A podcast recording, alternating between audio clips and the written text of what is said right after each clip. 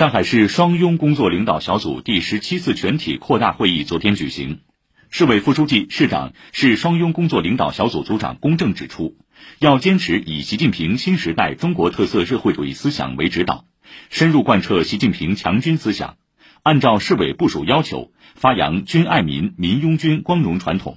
以更高标准、更严要求、更大热情，全力以赴抓紧抓好上海双拥工作。不断巩固和发展军政军民团结，汇聚强国兴军强大力量，为实现中国梦、强军梦作出新的更大贡献。市委副书记、市双拥工作领导小组副组长于少良主持会议，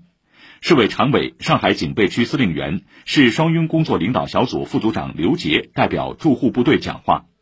副市长、市双拥工作领导小组副组长彭晨雷总结和部署工作。